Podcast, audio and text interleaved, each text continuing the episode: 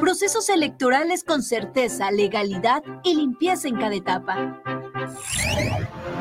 El Tribunal Electoral, garante de las libertades políticas, asegura un entorno de equidad y piso parejo. La justicia electoral existe para gozar de una nación igualitaria, democrática y en paz. Tribunal Electoral, protege tu voto, defiende tu elección.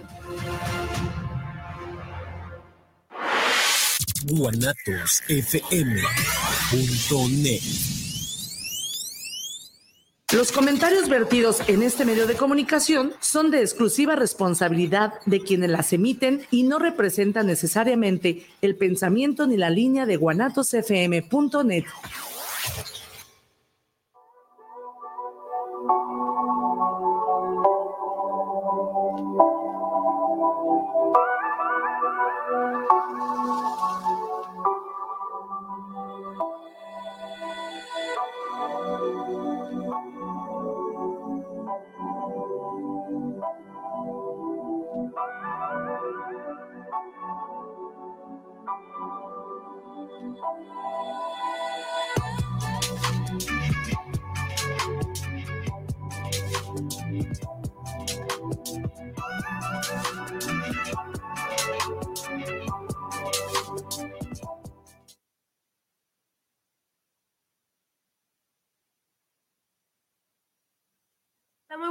Estamos nuevamente en nuestro programa Grandes Batallas Encontrando la Libertad y como siempre muy agradecidos de estar con ustedes.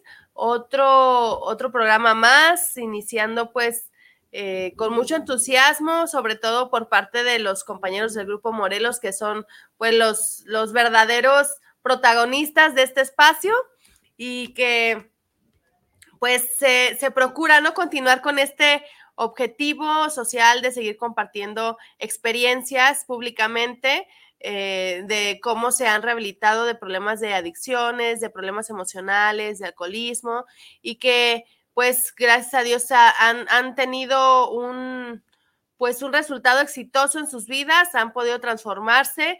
Hemos recibido continuamente cada jueves eh, una experiencia diferente, a veces este, personas de mayor edad, tanto en sobriedad como en, física, este, a veces personas muy jóvenes y, que verdaderamente se encuentra una similitud tanto en el sufrimiento del, de su problema de alcoholismo, de adicciones y también la similitud en que este, pues han encontrado una manera diferente de vivir. Por eso este, pues para mí es un honor seguir siendo parte de este espacio y seguir recibiendo pues experiencias nuevas, temas nuevos, porque también, este, pues yo creo que cada persona que, ha venido, eh, a lo mejor nos comparte un 1% de todo, todo lo que, lo que pudieran compartir de su experiencia y la verdad es que eh, sí creo que es un, un verdadero tesoro que,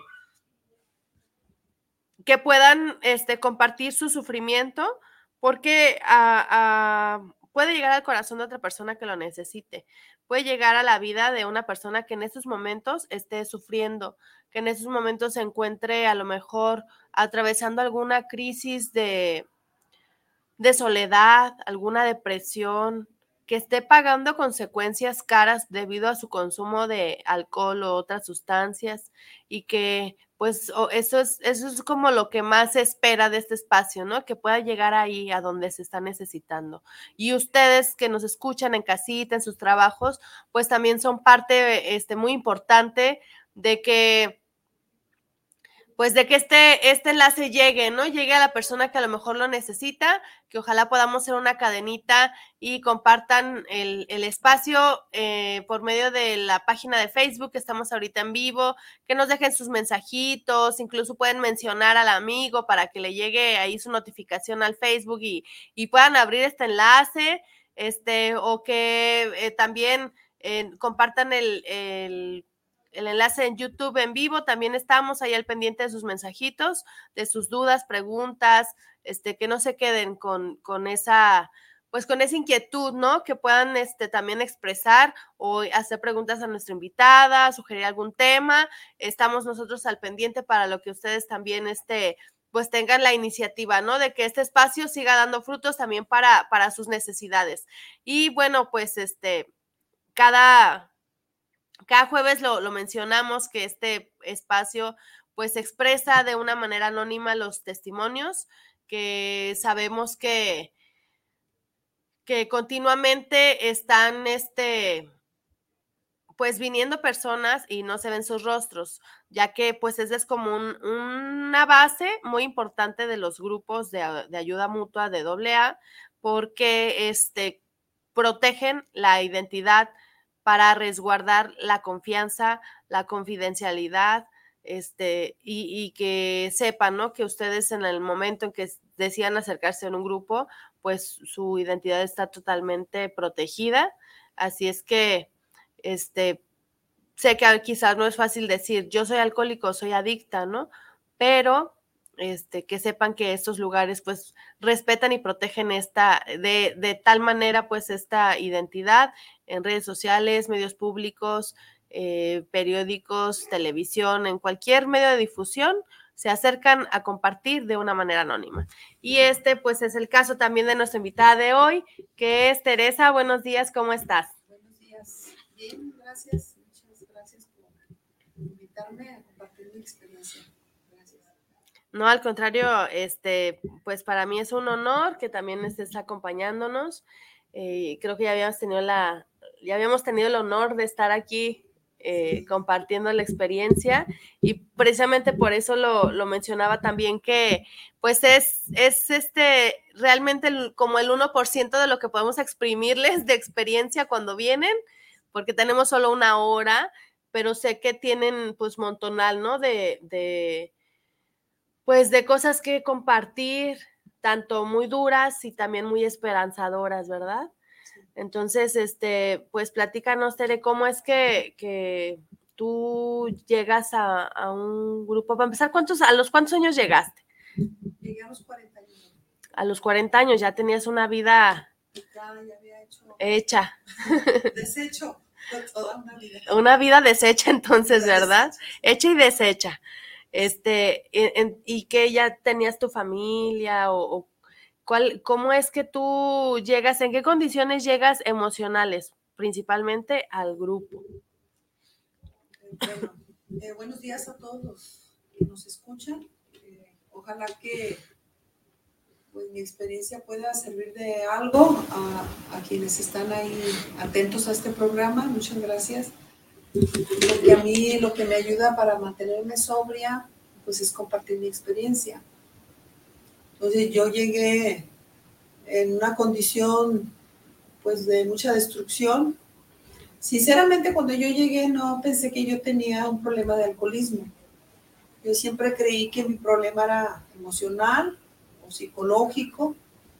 Por eso yo acudí mucho al psicólogo. Yo era, mi refugio era, ir con psicólogos, porque yo tenía serios problemas de, de personalidad. La verdad, yo no sabía qué me sucedía, porque a veces estaba muy triste, tirada ahí sin querer hacer nada, durmiendo. Y en otras ocasiones me sentía muy ansiosa, con mucho miedo, con desesperación. en otras ocasiones me sentía neurótica, enojada, deprisa y recabando con mis hijos. Sí. Eh, yo creo que una de las cosas que a mí me llevó a buscar ayuda fue precisamente eh, la destrucción familiar, porque ahí en familia, en casa, bueno, yo creo que en la casa de todos los alcohólicos ahí es un caos. Eh, porque no hay confianza, porque no hay amor, porque hay pues mucha violencia a veces, en otros casos. Entonces yo acudí por, precisamente porque ya no me había dado resultado ir al psicólogo. Empecé a tener este, mis crisis alcohólicas eh, porque empecé a tomar más seguido. Yo al inicio de que empecé a beber era como una bebedora social que bebía pues, cada semana, cada 15 días, cada vez que había fiesta. Pero mi alcoholismo se fue recrudeciendo con el tiempo. Y honestamente yo no, no comprendía por qué yo estaba bebiendo si yo odié tanto el, alcoholismo en mi casa. O sea, yo, yo viví muy mal de niña, porque mi padre era alcohólico, mi mamá era una mujer muy dependiente, en casa siempre había alcohol, siempre. Había más alcohol que comida.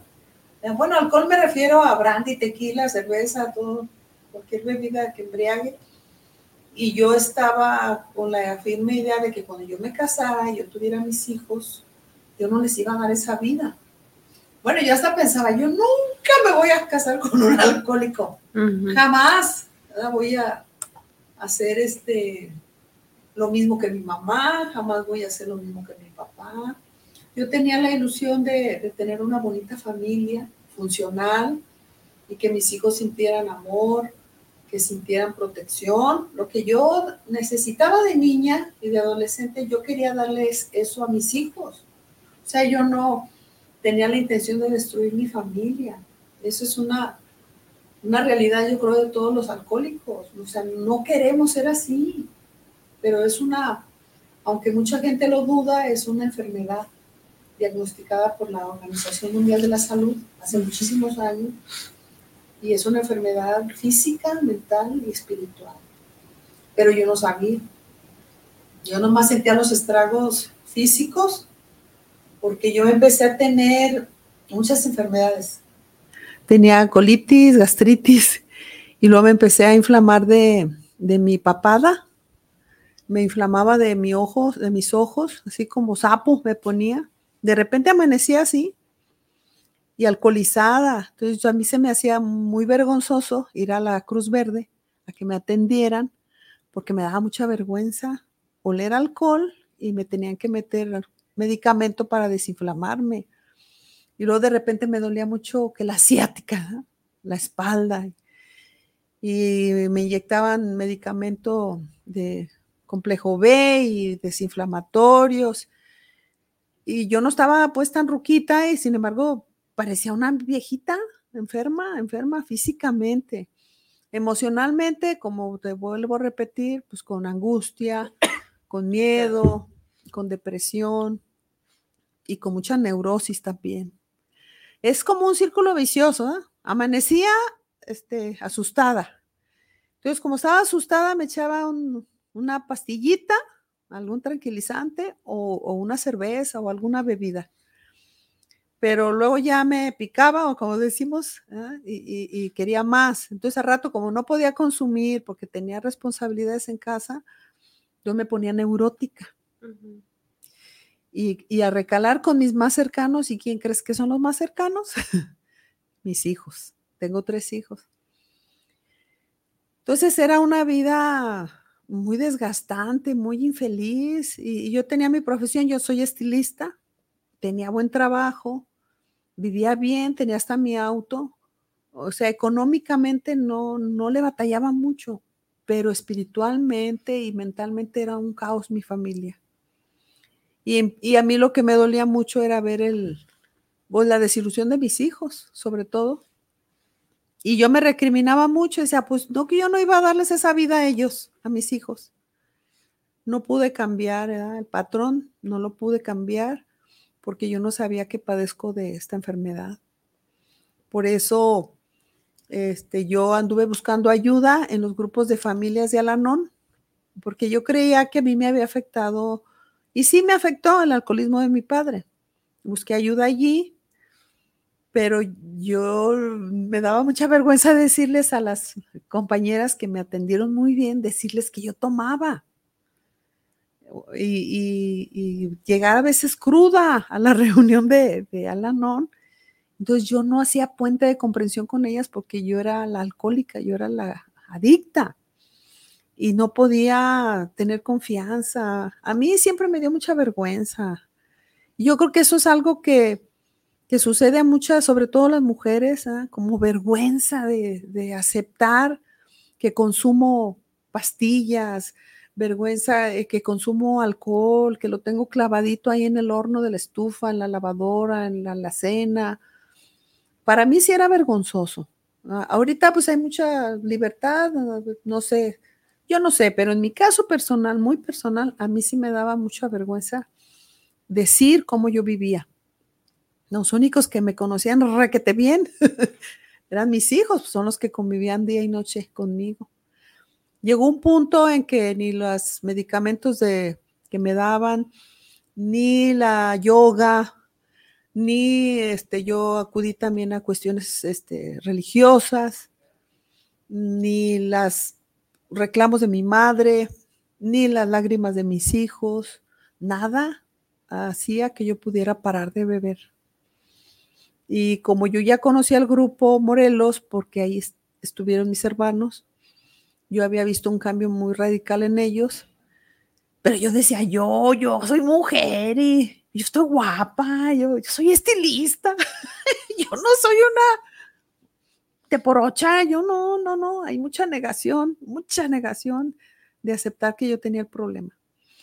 Yo la verdad acudí a muchísimos lugares antes de llegar al grupo, a muchos. Es, es eso que mencionas, pues, de que no, es que yo soy mujer y guapa y todo, ¿no? O sea, ¿crees que sea como un impedimento en general para las mujeres de acercarse a un grupo? Porque, bueno, pues sí, sí creo que es, a lo mejor pensar en alcoholismo y en un grupo de doble A, pues piensas más en hombres, ¿no? Este, y ahorita que estamos socialmente hasta con el tema de la igualdad eh, de género, este, creo que también es esto del alcoholismo, pues no es un, es un, pues no es como una enfermedad exclusiva de hombres, ¿no? O sea, o sea, cómo es muy importante esto que tú mencionas como mujer, ¿no? O sea, una mujer que también este, padecen del alcoholismo, a pesar de tener una vida hogareña, ¿no? A pesar de ser madre de familia, este, trabajadora, eh, eh, aún así tienes, tienes, este, eres vulnerable a ser alcohólica, ¿no? Y, y esta, creo que hasta es, más difícil aceptarlo, ¿no? O, tú compárteme esta parte, ¿no? De, ok, ya, ya habías ido a otras ayudas, ya habías estado mal físicamente, emocionalmente, pero ¿cómo, ¿cómo es ese proceso en el que vas como sintiendo, ay, no, pues como que sí soy alcohólica? ¿Qué sentías? De ser mujer alcohólica, mamá y todo esto, ¿no? No, para empezar, nunca, antes de llegar al grupo, yo jamás acepté ser alcohólica. Yo creí. ¿Alguien te mencionaba o alguien te decía? Aparte de tus hermanos. Mis hermanos, mis hermanos. Y yo escuchaba, porque yo llegué a escuchar programas de radio, donde se hablaba mucho de, del alcoholismo. Y, y, yo tenía así la leve sospecha que, pero yo lo que pensaba era que mis problemas ocasionados por mi pareja, y porque mis hijos no me comprendían, y porque mis hijos no me obedecían, por eso yo tomaba. Yo eso pensaba, que era por causas que los demás me provocaban a mí. Si ellos no fueran así, si este hombre no fuera tan desleal, si este hombre no fuera tan mentiroso, si no me hicieran enojar, si de veras me comprendieran, si me ayudaran, pero yo me enojo porque no me ayudan, porque no me comprenden, porque no me obedecen. Y esa neurosis me hacía beber. Entonces yo culpaba a los demás. Pero yo no tenía así mucha libertad. Por ejemplo, yo nunca acudí a cantinas donde normalmente están llenas de hombres. Mi alcoholismo fue, le nombramos como alcohólico de buró, así se le nombra, ¿eh? porque yo fui bebedora en casa, en casa. De hecho, yo si iba a ir a alguna reunión, yo me echaba unos dos, tres vinitos como para agarrar valor y ya me iba a mi reunión. Siempre traía mi botellita, una anforita en mi bolsa, por si una emergencia, para poder hablar, para poder decidir, para poder tener valor, para todo yo usaba alguna bebida, pero era oculto. En ese tiempo no había tantas mujeres así. Bueno, ahorita hay muchos antros donde ves a veces más mujeres que hombres, pero como que socialmente es aceptable ir a, una fiesta, a una reunión, a un antro y tomarte unos vinos. Lo que la gente no ve es lo que sucede después. Después de unos vinos, que sales de una fiesta, ¿qué viene después? La desintegración familiar, los pleitos, mi alcoholismo fue así. De hecho, mi mamá no me vio muchas veces así mal, porque yo ni siquiera me aparecía en casa de mamá, porque sabía que me iban a llamar la atención. Entonces yo traté de ocultar lo más que pude mi manera de beber. los que me decían cómo me ponía eran mis hijos, porque a veces ni yo misma me daba cuenta, porque otro síntoma del alcoholismo es las lagunas mentales, y aunque mucha gente lo duda, sí existen las lagunas mentales, de que de repente me pongo en modo avión o no sé en qué modo, que puedo funcionar, puedo manejar, puedo hablar, puedo pelear, pero no me acuerdo. Al día siguiente no me acuerdo. Y mis hijos muchas veces me llegaron a decir cómo me ponía y a qué horas llegué y cómo llegué y yo no me acordaba. Miras qué angustioso es, Laurita. Amanecer de repente y no acordarte qué hiciste todo el día anterior. Ir a revisar las llantas del carro, a ver si no hay alguna evidencia de que atropellé a alguien estando borracha, estando ebria. Y esas cosas yo no se las contaba a nadie. A nadie. A lo mejor entre hombres sí se platica, pero entre mujeres, pues yo, nadie me decía, ninguna comadre, ninguna vecina, ninguna amiga me decía que estuviera pasando por lo mismo que yo. Nadie. Por eso es una este, bendición llegar a un lugar donde yo empecé a escuchar mujeres que sí estaban pasando por lo mismo que yo. Ese es el lo que a mí me atrajo mucho del grupo, escuchar otras mujeres y, darme cuenta que no soy la única, que hay mujeres así de débiles como yo, que padecen de esta enfermedad y que no, no encuentran la solución. Es, el, es algo que a mí me impactó escuchar en el grupo al principio se me hizo muy grotesco escuchar las experiencias y decir, ¿cómo es posible que esa mujer fue tan mala madre? y, yo me ponía mal, me ponía, me confrontaba, me sentía muy triste, como con ganas de ayudarla, ¿verdad? y poco a poco me fui dando cuenta que esa soy yo. Eso fue lo que a mí me ayudó a dejar de beber, aceptar que no puedo con el alcohol, que yo no soy bebedora normal y aceptar que tengo un problema. Y ese es el primer paso hacia la recuperación, la aceptación. Y para aceptar se necesita sufrir, a veces se necesita sufrir. Se necesita, como yo, ver mi familia destruida, verme divorciada, ver a mis hijos dolidos, eh, enojados conmigo. De hecho, mi hijo mayor se fue de la casa él no quiso ya vivir con su madre alcohólica. ¿A los cuántos años se fue tu hijo? Él tenía como 17 años cuando se fue de la casa.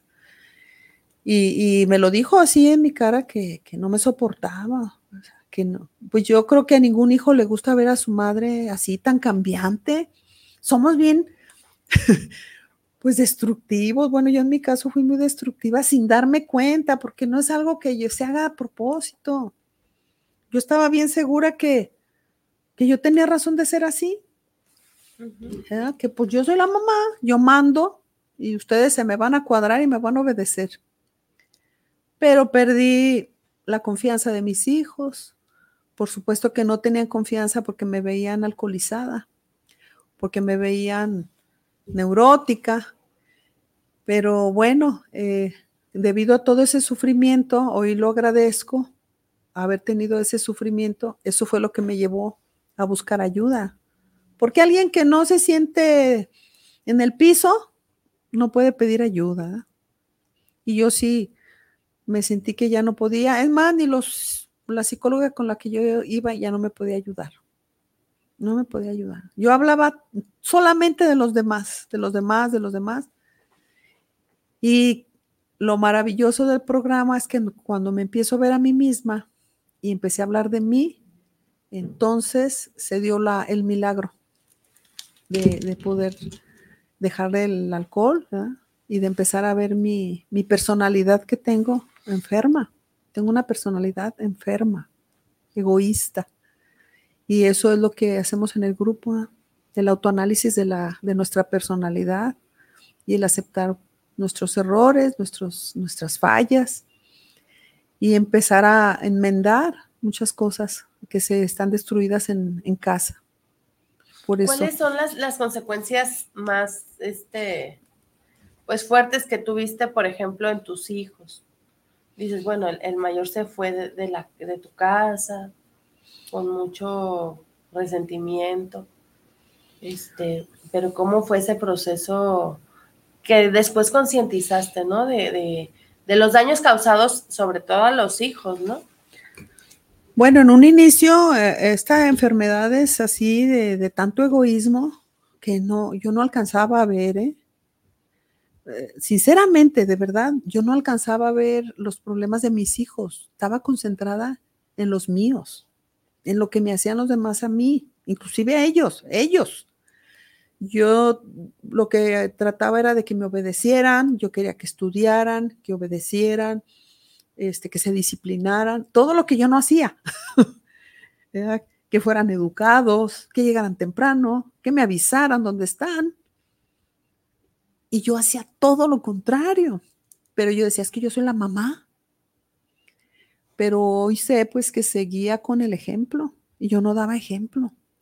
Entonces lo que ocasionó en mi familia, que no había confianza, ellos crecieron pues ahí al algarete, eh, no sé con quién se refugiaron, quizás con sus amiguitos, que es lo, lo, más normal, es que los jóvenes que viven una vida así se refugian con sus amigos y sus amigos a veces son adictos lo que sucedió con mis hijos, que ellos empezaron a drogar. Mis dos hijos varones, eh, ya con el tiempo yo supe que ellos también sufrían de depresiones, que se jalaban los cabellos cuando me veían a mí mal, porque no sabían cómo ayudarme, eh, que se sentían solos, que no tenían seguridad. Así crecieron mis hijos. Ese fue una destrucción muy grande en mi familia porque pues no había nada, no había amor, no había comprensión, no había respeto. Era pues muy triste vivir así, pero yo no me daba cuenta mm. que para que mi familia se restablecieran las relaciones en mi familia, yo tenía que empezar por mí. Yo era el foco, ¿cómo dicen? El foco de infección. Era yo, era yo, no eran mis hijos. Y cuando yo quise como disciplinarlos y jalarles la rienda, ellos me decían, ¿y usted? pues yo qué ejemplo les estaba dando también. Pero bueno, no hay culpables, este, eso fue lo que a mí me tocó vivir, pero yo le doy, pues le agradezco a un poder superior haber llegado a un grupo de ayuda, porque al tiempo de que yo llegué también llegaron mis hijos ellos iban directitos también a, la destrucción, porque ya llega un tiempo en que aunque les gritaba o los amenazara, ah, los regañara, los quisiera castigar, ya no me hacían caso. Eso es algo muy grave ¿eh? que sucede ahorita en muchas familias, sobre todo ahorita en este tiempo, hay mucha drogadicción en los jóvenes, muchachitas de 10 años, de 12 años que ya están drogando, de jóvenes que no, no, no hay amor en sus hogares, que no hay nada, no hay principios básicos, así como para sostenerse, como para querer estar ahí. Buscan amiguitos que se drogan, buscan amiguitas que se drogan, o, buscan dónde sentirse bien, dónde sentirse aceptados, queridos. Eso fue, yo creo, la mayor destrucción en mi familia, que mis hijos no pudieron refugiarse en una mamá como yo, adicta, alcohólica. Entonces ellos buscan, buscan un escape para esa vida de, pues de tanta angustia, porque es muy angustioso vivir con, con un alcohólico activo. Entonces yo, pues por estoy contenta, eh, desde que llegué, pues cambió el panorama, cambió la vida mía, primero la mía y después la de mis hijos. Yo veo que muchas familias dicen, ay, no, yo no quiero que mi papá vaya al, grupo, yo no quiero que mi mamá vaya al grupo, ¿eh? No, en mi caso era al revés, váyase al grupo, jefa, ¿eh? váyase al grupo, póngase bien para que nos traiga otra cara a la casa, ¿eh? así. y, y este, ¿cómo, ¿cómo te sentiste tú al ver llegar a tus hijos al grupo? O sea, ¿qué fue? ¿Fue bueno? O, también dijiste, ay, pues no hubiera querido que estuvieran en un grupo, mejor que estuvieran en, una, no sé, en otro lugar, en una empresa, ¿no? Y no en un grupo. Este, ¿cómo fue tu, tu sentimiento? La verdad, cuando llegó mi hijo, el mayor, a mí me dio mucho gusto. Bueno, primero me yo soy muy llorona, muy emocionada y me agarré lloré, lloré, lloré, lloré. Ese día yo iba a coordinar la reunión cuando mi hijo me dijo, mi, antes de irme al grupo, me dijo, jefa, ¿me lleva a su grupo?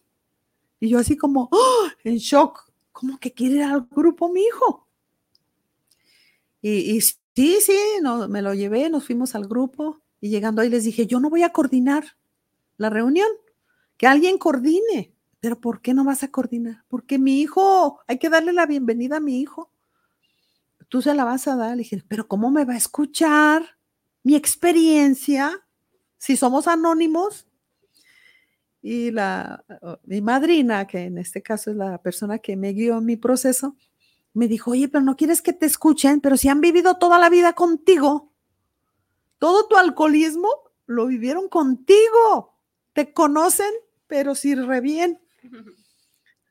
Y creo que más que tú misma te conocen, te han visto fondear, te han visto todas tus actitudes y yo me quedé, de, si es cierto, si es cierto, ¿qué cuido? ¿Qué anonimato cuido con ellos? Si lo vivieron en carne propia. Entonces lo que yo sentí gusto porque dije, ojalá que mi hijo quiera vivir el programa y pueda dejar de drogarse para que no les dé esa vida a sus hijos. A mí me dio mucho gusto. Yo prefiero que, él sea un padre amoroso, que sea un padre comprensivo, que sea un padre sobrio, a que sea un profesional. Yo no tenía fuerzas en la Universidad de Economía, porque yo quería que fuera economista. ¿Por qué? Yo no sé, pero yo quería que fuera economista. Y quería que fuera pianista, y que fuera al gimnasio. Y no, no, no, les metí uno cada cosa a los hijos. Como que quería yo que fueran lo que yo nunca he sido. les exigía mucho. Y al llegar al grupo ellos toman sus propias decisiones. Sus propias decisiones, no las mías. Eso es una maravilla. Aprender en el grupo a respetar a tus hijos, a respetar las decisiones de tus hijos. Si quieren ser este no sé, pintar cuadros o grafitear paredes acá artísticamente, lo que ellos quieran, lo que ellos quieran, no lo que quiera yo. Claro que cualquier madre quiere tener hijos profesionales y que ganen mucho dinero y, y que traigan buenos autos, pero para mí ya cuando él llegó al grupo yo sabía que lo más valioso y lo más importante era que él salvara su vida. A mí no me importa que no sea este profesionista. Yo quiero que salve su vida y que viva bien, que sea feliz, que sean felices mis hijos. A lo mejor es una aspiración mía, que sean felices con lo que tienen, con lo que hacen, con en lo que trabajan. Eso es todo, o sea, que vivan bien, a pesar de pues no ser profesionista. Bueno, mi hija sí es profesionista porque ella lo decidió, yo no le impuse, creo que es contadora igual como, como tú. ella le gusta esa carrera, yo no se la impuse. Yo le hubiera dicho, tienes que estudiar medicina, porque yo quería ser doctora. no, no, no, cometí no cada barbaridad.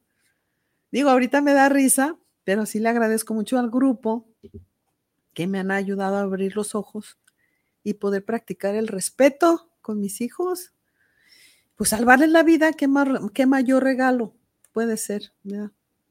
Me, sorprende mucho, de verdad, porque yo creo que todos nos, nos quedamos como en, en, la idea de que pues el grupo AA, este, alcoholismo, pues es deja de beber y sea y sansan, ¿no? O sea, específicamente la ayuda con la bebida, ¿no?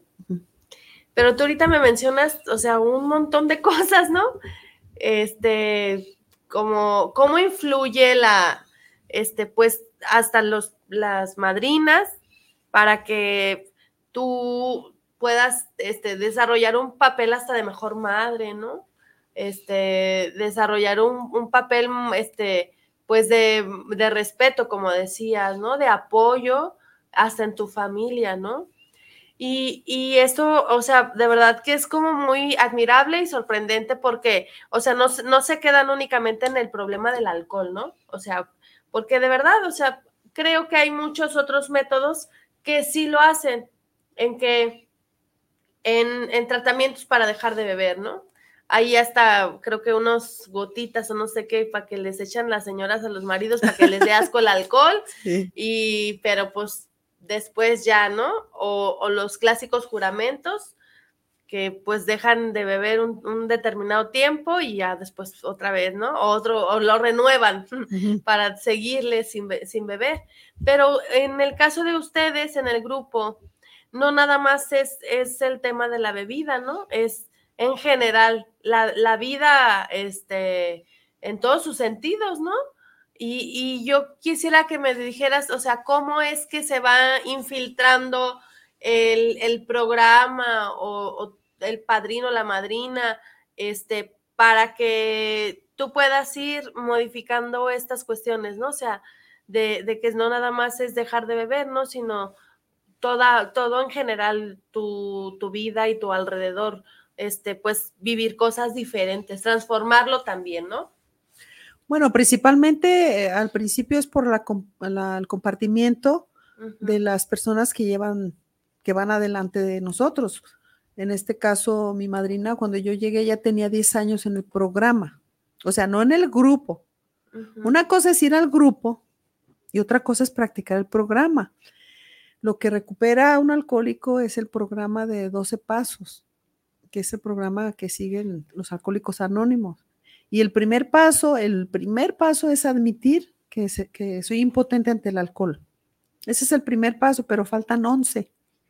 Los 11 restantes son los que se van viviendo paulatinamente y nos van dando a mí, en mi caso, el conocimiento de mi personalidad, de mis errores. Y es todo un proceso muy hermoso dentro del grupo que si se lleva con la ayuda de la madrina o del padrino, se puede llevar de la mano el programa. Y ya en el programa se hace la restauración, restauración de, los, de los lazos familiares, sobre todo cuando deja uno de ver culpables, el verse a uno a sí mismo. Eso en automático eh, eh, da respeto, da mucho respeto hacia los demás. Cuando yo ya me veo a mí misma y dejo de culpar, entonces yo empiezo a respetar. Eso es algo que yo no sabía que lo iba a vivir, ¿eh? Yo también pensé que nomás era llegar y dejar el alcohol. Pero la sorpresa mía fue que dejé de beber y yo me puse muy mal, sinceramente. Me puse muy mal, muy nerviosa, muy ansiosa, eh, con el síndrome de, la abstinencia. Yo, mi cuerpo me pedía la bebida. Yo tardé como casi un año para que se me fuera la obsesión del alcohol. Al principio lo principal es eso, dejar este, la bebida, pero no es fácil. Entonces te dan otras cosas a cambio. Ya, a mí me pusieron a escribir, eh, mi madrina me dio sugerencias prácticas y sobre todo estar en las reuniones, estar en las reuniones y escuchar y escuchar. Es lo que hacemos, escuchar experiencias. Y el programa es una, pues es una maravilla si se lleva pues de la mano con tu madrina o con tu padrino. Y yo me siento por eso pues bendecida, agradecida, porque no es nada más tapar la botella. Porque yo si, si tapo la botella y no acudo a terapia, yo soy una bomba de tiempo. Creo que soy más peligrosa. este, sin beber y sin programa, soy más peligrosa porque llega la neurosis, llega la neurosis.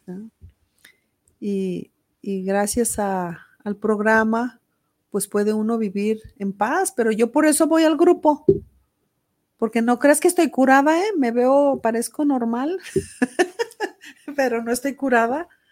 Yo necesito estar continuamente compartiendo mi experiencia. A mí eso es lo que me mantiene sobria y me recuerda quién soy. Y yo estoy segura que si yo volviera a beber, vuelvo a repetir las mismas conductas que tenía y a destruir a mi familia. Por eso algunas personas si cuestionan y que por qué tanto grupo y que por qué tanto grupo y ya para qué vas y ya no tomas. Pero si supieran este, el, el monstruito que hay dentro de mí, este, me dirían, ay, quédate, ya no te salgas de allí. Pero lo aceptarlo, al aceptar cualquier problema que yo tenga, al aceptarlo, lo puedo ir corrigiendo. Pero si no lo veo, ¿cómo lo corrijo? Entonces en el grupo me hacen ver y me hacen ver y me hacen ver, este, no directamente, sino escuchando, me hacen ver de qué problemas padezco yo. Y pues soy un ser humano, soy defectuosa, débil, y ahí lo he podido aceptar. Y eso es lo que ayuda a que se pueda uno respetar y contener. ¿eh? Eso es lo que hacemos. ¿Cómo ves? No, pues es, es este muy complejo, la verdad. Yo no sé eh, si hay algún como algún orden en el que van ustedes avanzando en este proceso. Eso depende mucho de, del padrino. En este caso, bueno, yo sí quiero aclarar porque a veces hay cierto prejuicio con la palabra de padrino. No es mi padrino, no, yo, los hombres se apadrinan con hombres, las mujeres con mujeres. A mí me dieron a elegir a una madrina que no es psicóloga, no es terapeuta, no es trabajadora social, que en ese tiempo que yo llegué también era es alcohólica en recuperación, nomás que iba, tenía más años que yo. Ella ya tenía la experiencia del camino transitado. Entonces ella, yo le confié este, mi vida, o sea, le dije, dime cómo le hago para vivir este proceso, pero eso es muy individual. Ningún proceso es igual, ninguno. Así como los dedos de las manos son tan diferentes, así los alcohólicos en recuperación. A quienes sí les interesa seguir el proceso, a quien no. A mí en mi caso me tocó una madrina muy comprensiva y que ella estaba practicando el programa. Ella me ayudó a, a llevarlo, pero no hay un orden, no hay tiempo, no hay orden, porque todos somos diferentes. Nadie nos presiona para llevar el programa y ándale, ahora es el primero y ahora es el segundo. No, nadie nos presiona. Hay mucha libertad, mucha libertad y cada quien lleva su proceso conforme a su apadrinamiento. Es individual, es único y como tú decías, es anónimo. Yo ahorita lo estoy compartiendo porque no me ven. Ajá. no, porque me ayuda, me ayuda a mantenerme sobria y no creerme la que, que ya soy terapeuta. No, no, no soy terapeuta, soy alcohólica, agradecida de estar en el grupo Morelos que tiene ya tantos años, acabamos de cumplir 45 años. Y pues muchísima gente ha sido ayudada, muchísimas familias, muchas familias. Eh, nos ayudamos entre nosotros mismos. Que yo, fíjate, yo pensaba que los que estaban ahí eran psicólogos o, o acá terapeutas y que me iban a cobrar y no, no cobramos y todos los que estamos ahí somos alcohólicos nomás no bebemos ni nos drogamos y compartimos nuestras experiencias. Pero cada quien lleva su proceso de manera tranquila, como, como cada quien quiera. Hay mucho, aunque no se crea, pero hay mucha libertad. Hasta para irse uno a beber, ¿eh? dicen, ah, no quieres estar, pues que te vaya bien. a mí una vez que le dije a mi madrina, yo ya me enfadé de venir al grupo. Ah, pues vete, ándale, si quieres te invito una botellita. No, no, no, no, no, no. Hay mucha libertad. Cada quien decide. Increíblemente, pero cada quien decide cómo llevar su proceso de recuperación. ¿Y, y cómo, cómo enganchan desde un joven hasta un mayor? Igual, o sea, es, el, es el mismo procedimiento, ¿no? Como dices tú, de que a cada quien es como, como los dedos de las manos, ¿no? Diferente. Diferente. Les, les, les comparten cosas diferentes o simplemente se van dando en el movimiento del grupo las cosas. Yo creo que el, programa, eh, de hecho, lo dice una de nuestras tradiciones que debemos ser atractivos. No, no somos promotores Yo ahorita no vengo a promover el grupo y ándeles, vayan, ándeles, vayan. No, no somos promotores ni hacemos publicidad. Eh, lo que tratamos de ser es atractivos. En este caso, mi papá, cuando llegó al grupo, tenía 50 años bebiendo. Imagínate, 50 años de borracho. Ya mi papá tenía 60 y tantos años. Y llega al grupo yo no me di cuenta que estaba yendo, lo vi al año, cuando cumplió un año de sobriedad, y vi su transformación. Yo creo que él me pasó el mensaje nomás de verlo sobrio, nomás de verlo ahí sentado, eh, con su traje bien bañado, bien peinado, y lo vi así erguido, lo vi seguro y lo vi sobrio. Y dije, ¿cómo que duró un año de tomar? Yo nunca en la vida lo, lo vi más de un mes sobrio, nunca, nunca. Cuando yo lo vi, lo primero que pensé, algo hicieron con mi papá estos alcohólicos porque está sobrio. Y me atrajo eso, o sea, como que dije, bravo, ¿qué le hicieron? De hecho, lo compartía. Hicieron un milagro con mi papá. ¿Qué le hicieron? Yo no sé. ¿Cómo le hicieron? Yo no sé, pero está sobrio y lo veo bien y fue atractivo. Yo andaba en mi pleno apogeo de beber. Y dije, para él está muy bien, pero para mí todavía no.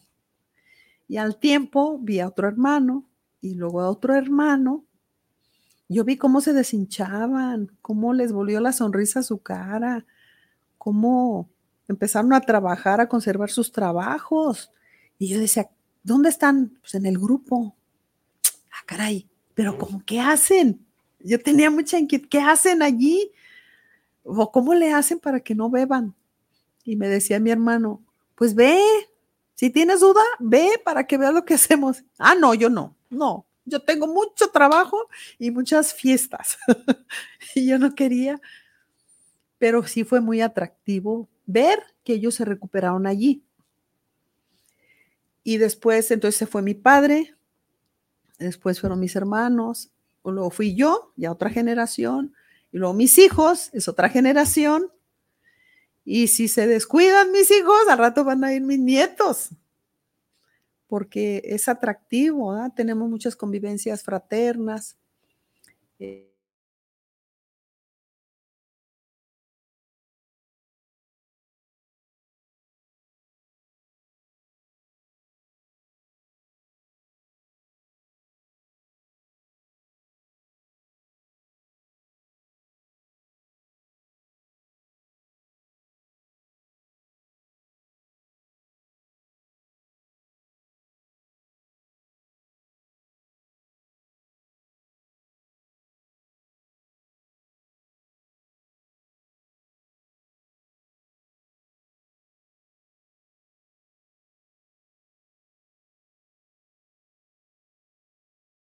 comemos y convivimos, pero no hay alcohol. Como ahorita en las fiestas de Navidad y de Año Nuevo, no, hacemos unos buenos pachangones.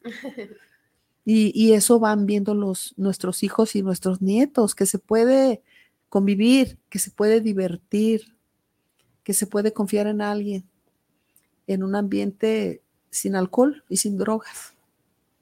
Así se involucra la familia. Fíjate qué bonito, ¿no? Que te digo, o sea, no, no queda en, en solo el alcohol, ¿no? O sea, que realmente es una comunidad pues muy comprometida y muy interesada en, en, pues, en el cambio, en el desarrollo, no solamente del, del, enfermo alcohólico, ¿no? Sino hasta de su familia.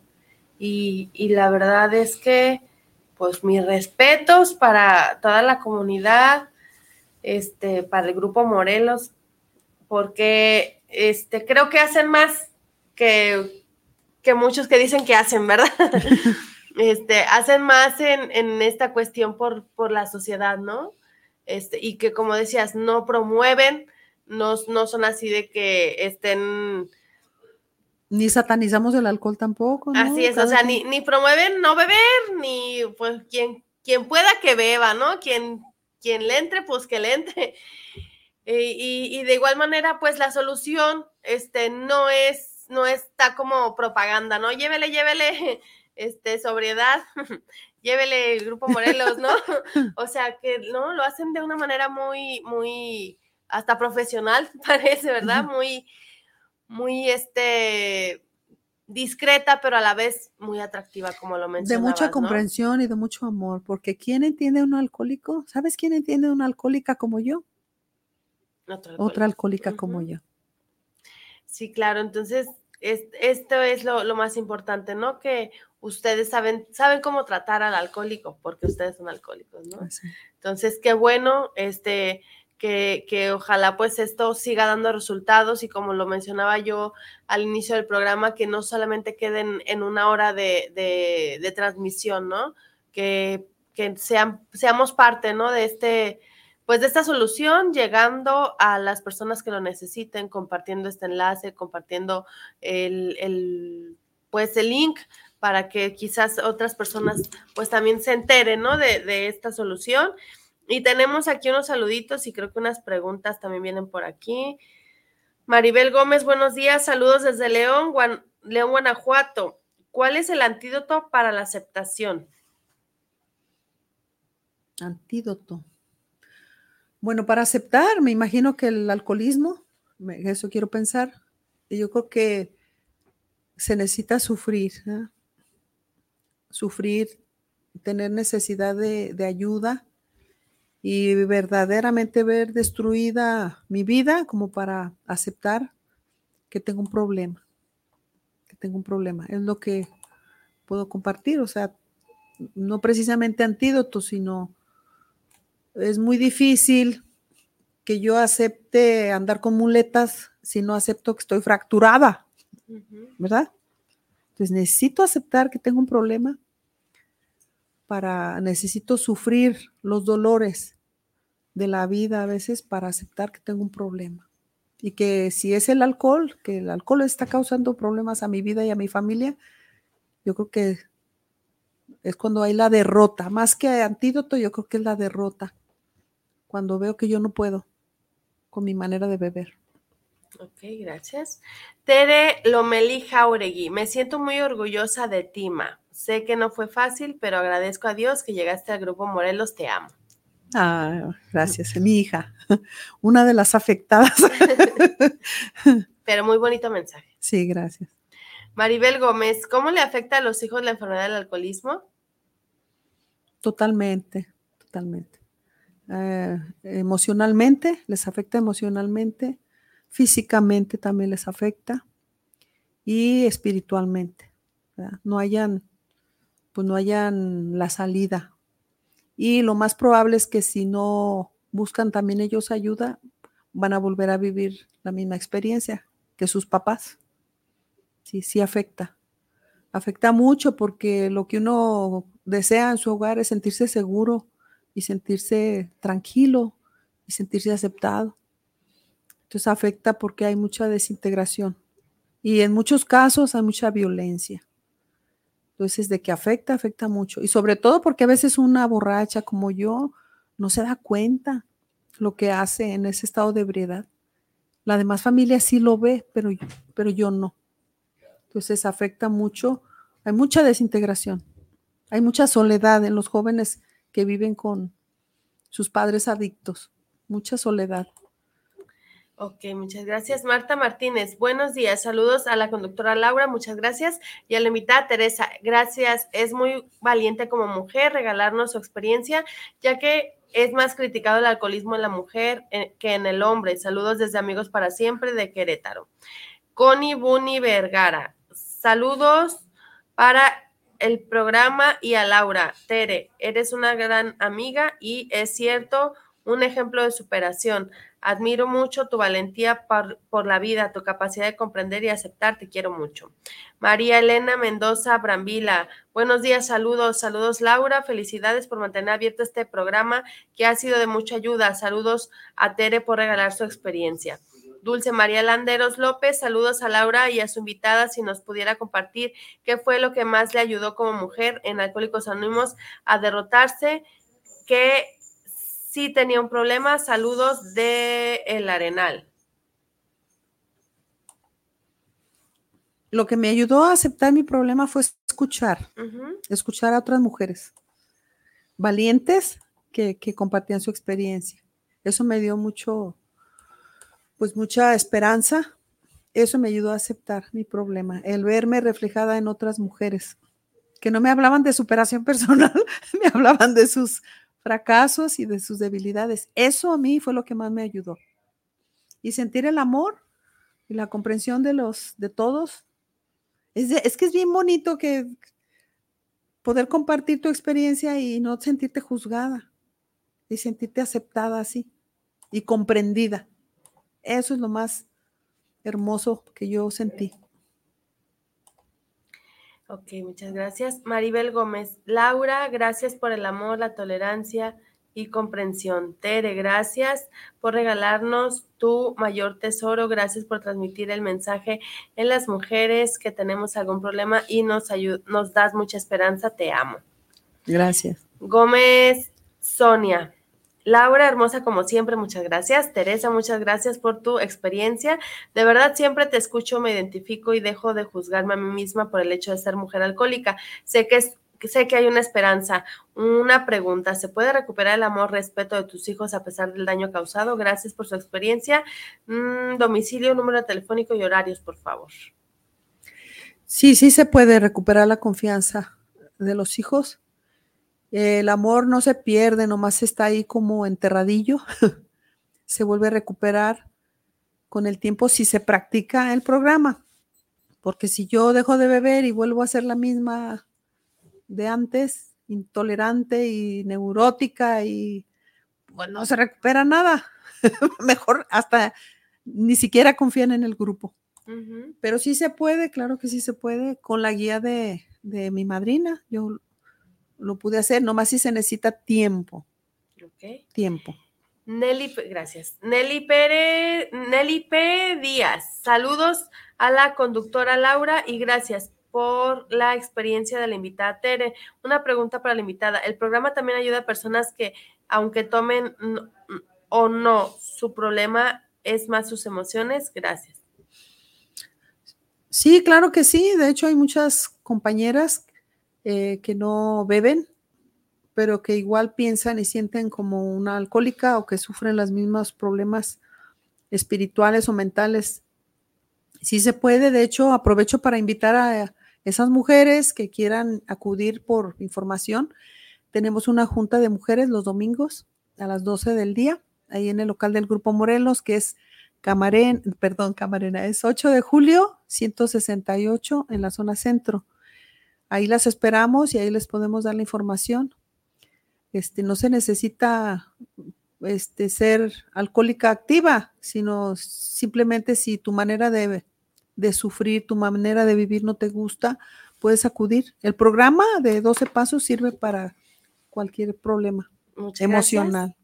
Ok, Rafael Everardo Arceo, buenos días, Guanatos FM, saludos Laura, tan guapa como siempre, gracias. Gracias Teresa por compartir tu experiencia, estás compartiendo mi vida, me da mucho gusto escucharte y felicitarte por ser un pilar para nosotros. Saludos, bendiciones desde Mazamitla, su casa 4D. Muchas gracias. Y aquí en YouTube tenemos... Tenemos por aquí... Diana Gabriela de la Riva Rivera, saludos a todos. Laura, a Teresa, gracias por tu experiencia, las quiero mucho. Atentamente, Diana. Laura, Lili, Lilia Jauregui, saludos a la conductora y a la querida invitada. Gracias por este valor de compartir su experiencia. Señorita Tere, eh, gracias por regalarnos este mensaje, la quiero mucho. María Preciado, saludos al programa, gracias por compartir experiencia, Teresa. Gracias por todo lo que me has enseñado. Que Dios te siga bendiciendo. Ruperto Razo Fuentes. Ánimo, Laura. Felices 24 horas. Muchas gracias. Gracias. Gracias a todos. Este, saludos. A, todos los que estuvieron escuchándonos. ¿Faltó el teléfono? Ah, el teléfono. 33 38 26 22 43. Igual está en internet. ¿Sí? Sí. A mí tenemos otros por aquí rápidamente. Miguel Ángel Hernández, saludos para el programa del Grupo Morelos, excelente, excelente tema. Valentina González, saludos para el programa del Grupo Morelos, siempre interesantes testimonios. Gabriel Velasco, saludos para el programa del Grupo Morelos. Eh, excelente espacio. Javier Ramírez, saludos desde la Ciudad de México para el Grupo Morelos. Un poder un super espacio. Y esto es, este, pues son nuestros saludos. Muchas gracias a Guanatos FM. Gracias, Tere, por ¿Pueden tu consultarlo en experiencia. internet? Sí. Están, están, queda este espacio para que lo puedan compartir. Nos vemos el próximo jueves en punto de las 10 de la mañana. Muchas gracias, Laura. Muchas gracias. No, gracias a ti. Muchas gracias a todos. Gracias, Grupo Morelos, y gracias, Guanatos FM. Nos vemos el próximo jueves.